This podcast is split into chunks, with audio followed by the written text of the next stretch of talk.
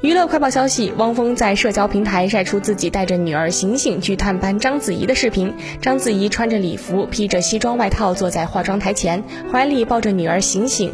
汪峰站在后面搂着老婆的肩膀，一家人都笑得十分开心，互动十分甜蜜。探班视频中，汪峰给女儿醒醒看了一些钻石项链，醒醒说很好看。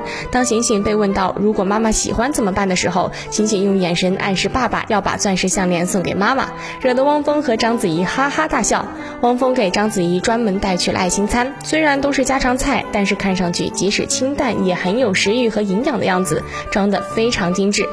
汪峰和章子怡结婚之后，又有了一个女儿，一个儿子。汪峰之前的大女儿和章子怡相处的也非常好，一家人一直很幸福。汪峰前段时间还晒出自己和三个孩子的合影，并说道自己很开心，也很满足。